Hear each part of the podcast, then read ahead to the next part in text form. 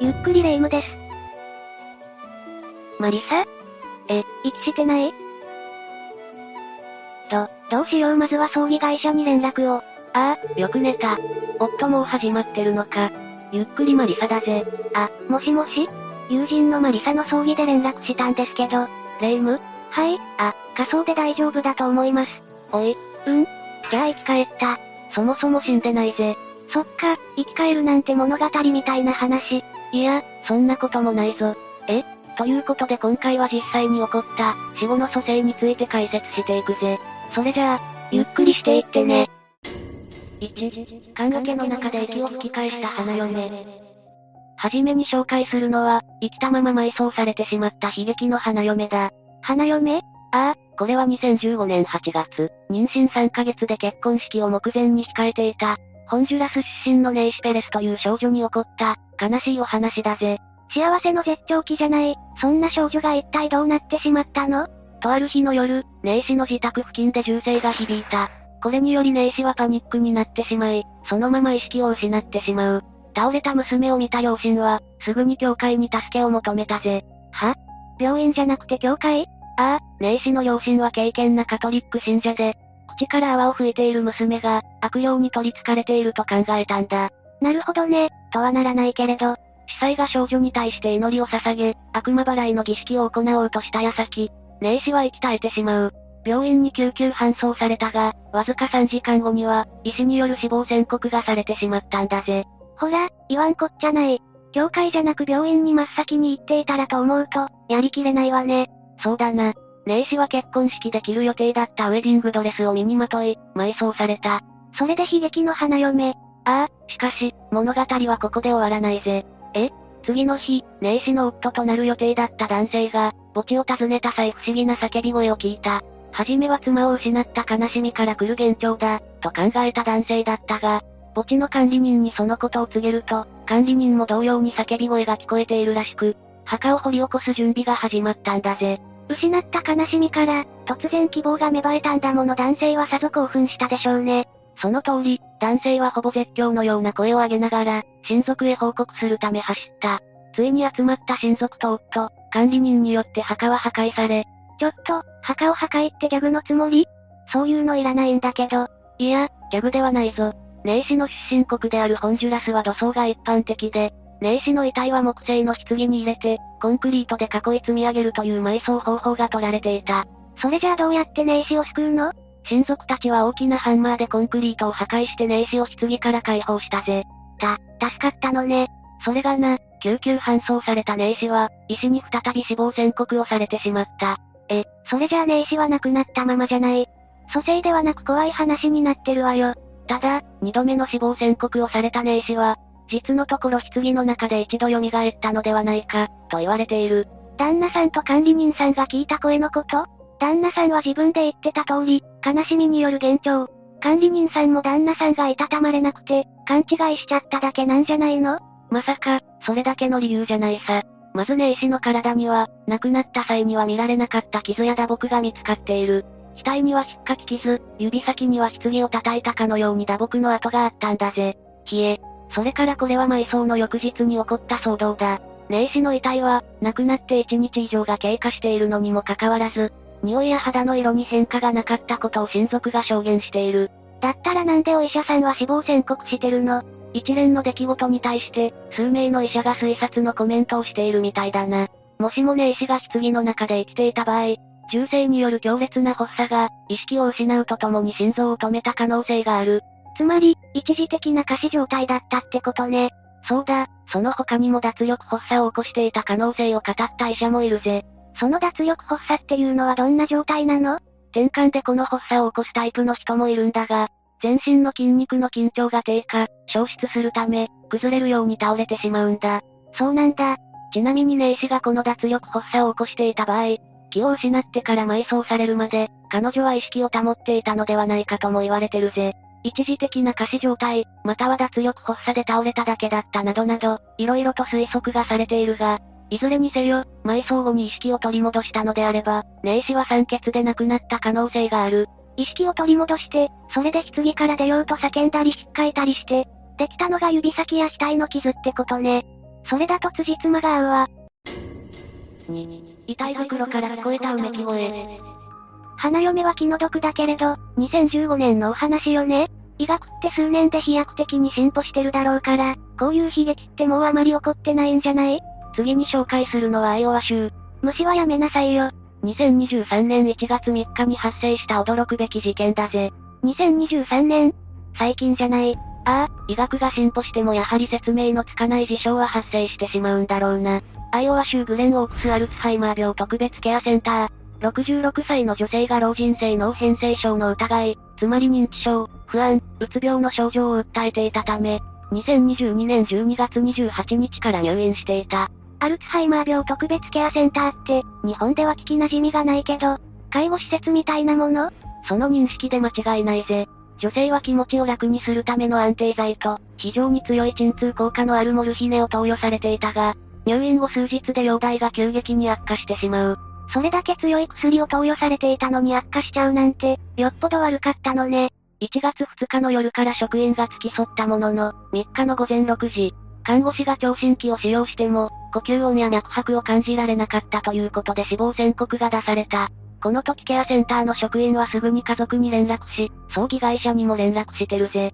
入院から1週間も持たなかったんだ。ああ、それからほどなくして午前7時頃葬儀会社が到着、女性を遺体袋に詰めて火葬場に搬送。早すぎない？まさか意図的な誤診じゃないでしょうね。それはないぜ。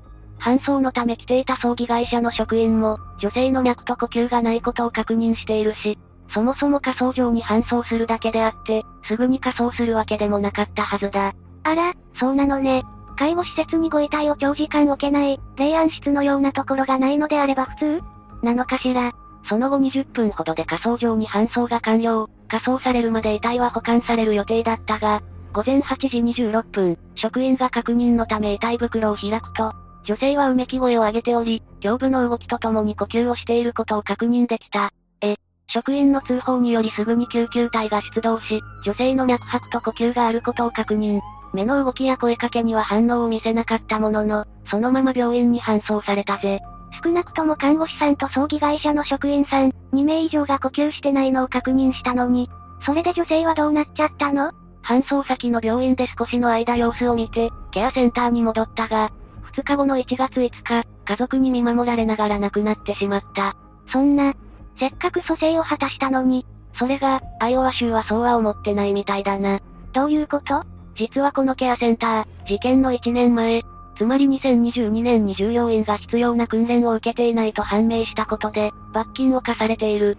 それって、必要な資格とか持ってない状態で職員さんが働いてたってこと？霊夢の言う通りだぜ。嘘でしょ。州監察控訴局によって捜査が行われた結果、最初に女性が亡くなったことを看護師に報告した職員は、12時間勤務の終了間際だったことも判明。このことから州でこのニュースは誤った死亡宣告と報道されているし、1万ドルの罰金が課されているぜ。それじゃあ、蘇生した話じゃなくて生きたまま火葬場に運ばれた女性の話じゃない。勤務終了間際だってことは判断力が鈍ってたってことでしょ？許されることじゃないわよ。落ち着けレイム、さっきも言っただろ。何度も同じことを言わせるなよ。看護師だけでなく葬儀会社の職員にも、女性は脈がなく呼吸をしてないことを確認されているんだぞ。あ、ケアセンターが悪かったとしても、第三者である葬儀会社の職員も絡んでるんだ。いくら終了間際である職員の判断力が鈍っていたところで、複数名から死亡の確認がされてるんだぜ。確かに、ケアセンターの職員について過去に色々と問題があったかもしれないけど、看護師については特に言及がされていないし、葬儀会社の人はご遺体を見慣れているだろうから、異変があれば気づきそうだもんね。だろ？州が罰金を課した時点で、さらなる調査は期待できないだろうが、女性が息を引き取った後、蘇生した可能性も捨てきれないと私は思うがな。3、神様に救われた元看護師。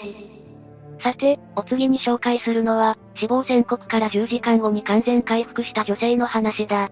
2020年2月17日、ウクライナのストリザフカに住む元看護師、83歳の女性、セニア・ディブフは一刻を争う状態だった。結構高齢ね。それにしても一刻を争うって、いきなりクライマックスだわ。クセニアはかねてから自宅で療養しており、日頃から1日数回救急スタッフが巡回していたそうだ。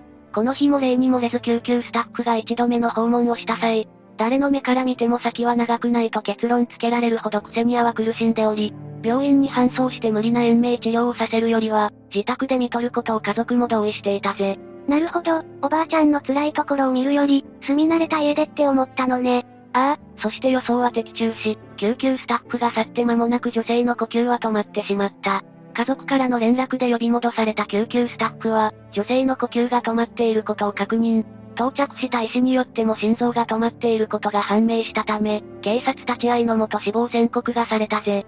家族、救命スタッフ、医師、警察、これだけの人が関わって下された死亡宣告。さすがに覆せない、絶望的な状況だわ。家族は悲しみの中葬儀の準備を始めたが、同日の夜、クセニアの異変に娘が気づいた。午後7時頃、なんとクセニアの額と脇に体温を、つまりぬくもりを感じたんだ。亡くなったはずが体温があったの？ああ、驚きだよな。娘はすぐに病院へ連絡、同時に死亡証明書の取り消しと破棄の準備にてんてこまいだったろうぜ。娘さん、よく気づいたわ母親のそばを離れなかったからこその気づきね。クセニアは搬送先の病院で集中治療を受けることになった。すでにステージ3の昏睡状態で虫の息だったが、献身的な治療を施され完全に回復したんだぜ。助かって本当によかったわ。さて、回復したクセニアは、やだやだいい話で終わらせてよもう悲劇は勘弁して。霊夢が何を嫌がっているかわからないが、完全に回復したクセニアはメディアで取り上げられ、インタビューを受けた際このように語っている。へ天国に来たと思ったから、亡くなった父に問いかけました。天国は楽なのか聞きたかった。会えると思ったし父を感じられたから。でも、目を開けると白い服を着た人が周りに立っているだけで、天使か、と思ったわ。けれどお医者さんたちだったのね。私自身、看護師として多くの患者さんを救ってきたから、神様が救ってくれたのかもしれないですね。おばあちゃんユーモアが効いてるわね救われるべくして救われた感が半端ないわ。まさに奇跡。霊夢の言う通り、治療に携わった医師たちは、20年間医師として働いていても前例がない、と語っているし、葬儀を執り行う予定だった司祭についても、クセニアの復活は神の介入によるもの、こんなことは初めてだとコメントしてるぜ。そうよね、神様は見てるんだわ。私も徳を積めば白霊神社も繁盛して、いい話だったのに俗物的な思想に持っていく人物に対して、神が手を差し伸べるかは甚だ疑問だけどな。ぐぬぬ。4、3名の医者から死亡宣告された男。次に紹介するのは、3名の医者から死亡宣告がされ、解剖が始まる数時間前に目を覚ました男性の話だぜ。場所はスペイン北部に位置するある刑務所。刑務所内でも凶悪犯罪者が収監されている区画。奇跡の蘇生を果たしたのは、服役中だった29歳の男性、ゴンサロ・モントーヤ・ヒメネスという人物だ。奇跡の蘇生を果たした受刑者。いかにも話題になりそうな話ね。ことが起こったのは2018年1月7日の朝、刑務所内での点呼の際、ゴンサロは独房内で無反応の状態のところを発見された。すぐさま刑務所内の医者2名が様子を伺いに駆けつけたものの、後に死亡宣告がされてしまう。前日に異変とかなかったの？ゴンサロは前日に体調不良を訴えていたが、特に原因の特定には至らなかったそうだぜ。体調不良は突然死の予兆として間違いなさそうだけど、原因の特定ができないんじゃなんとも言い難いわね。そうだな。さて、死亡宣告がされたゴンサロは遺体袋に詰められ、解剖のため死体安置所に移送された。え、解剖？受刑者だからな。あ、そういうことね。続けるぞ。移送されたゴンサロに対し、死体安置所で法医学者により改めて検視が行われたが、刑務所内での医者の判断と同様の結果だったため、これで計3度の、それも別々の人物から死亡宣告がされたことになる。3人のお医者さんから言い渡されたなら、さすがに覆ることもなさそうだけど、3度にわたって死亡宣告がされたゴンサロは、数時間後に行う解剖に備え、メスを入れるためのガイドラインが引かれた状態で、死体安置所の冷蔵室に保管されていた。ところが、死体安置所で勤務していた法医学者数名が、不審な音に気づく。いびきのようなその音の発生源は、移送されたばかりであるゴンサロの遺体袋だったんだぜ。い、いびき？ああ、遺体袋を開いた法医学者たちは、ゴンサロが呼吸をしているのを発見。すぐさま警備員同伴のもと、ゴンサロは病院へ搬送されることになった。ねえマリサ、こんなこと言いたくはないんだけど、三人のお医者さんが判断を誤っただけの話じゃない？さすがに蘇生してすぐにいびきをかくなんて、そんなことあり得るの？言いたいことはわからないでもないが、ゴンサロは死体安置所に移送される前に、死後硬直やチアノーゼの兆候があったんだ。私は医学に明るいわけじゃないが、医者が、それも3人とも断言してるんだから、ただの誤診とも考えにくい状況だと思うぜ。あの、チアノーゼって何？平たく言えば皮膚の変色のことだ。完全に一度お亡くなりになってるじゃない。不思議な事件に変わりないが、蘇生を果たしたという意見の他に、彼がカタレプシーという症状を起こしていたのではないかとも考えられている。さっきから難しい単語がつらつらと。カタレプシーは、トランス状態や発作状態による意識と感覚の喪失、体の硬直を示す症状だ。カタレプシーになると、バイタルサインが知覚できないほど遅くなるんだと。そのカタレプシーっていうのは、どんな人に発症するの？実のところゴンサロは転換を患っていて、日常的に治療薬を服用していたそうだ。あ、はじめに話してくれた花嫁の時も転換が関連してたわね。でもゴンサロさんは治療薬を服用してたんでしょ？それなのにどうして？こういった薬は決められた時間に服用すべきなんだが、ゴンサロは受刑者だからな。スケジュール通りに薬を服用できてなくて、発作が起こった可能性があるってわけね。そうそう、ゴンサロさんは病院に搬送された後どうなったの？ゴンサロは搬送されて24時間にも及ぶ治療の末、意識を取り戻したぜ。完全復活。本人は意識を失っている状態について覚えてたりして、臨死体験的なの、何かコメントしてないの？ゴンサロが目を覚まして一番に話したことは、妻に会える？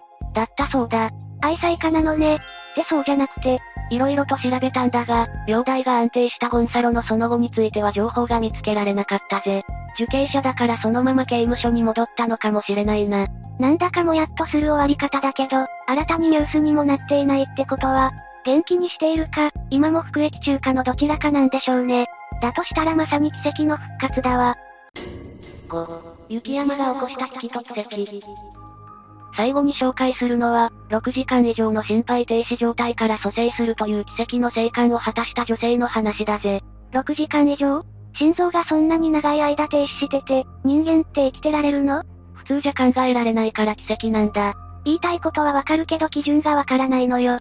ならまずは、一般的な心肺停止からの救命率について説明しておこう。通常心肺停止状態になると、脳への血流が止まり、15秒ほどで意識を失う。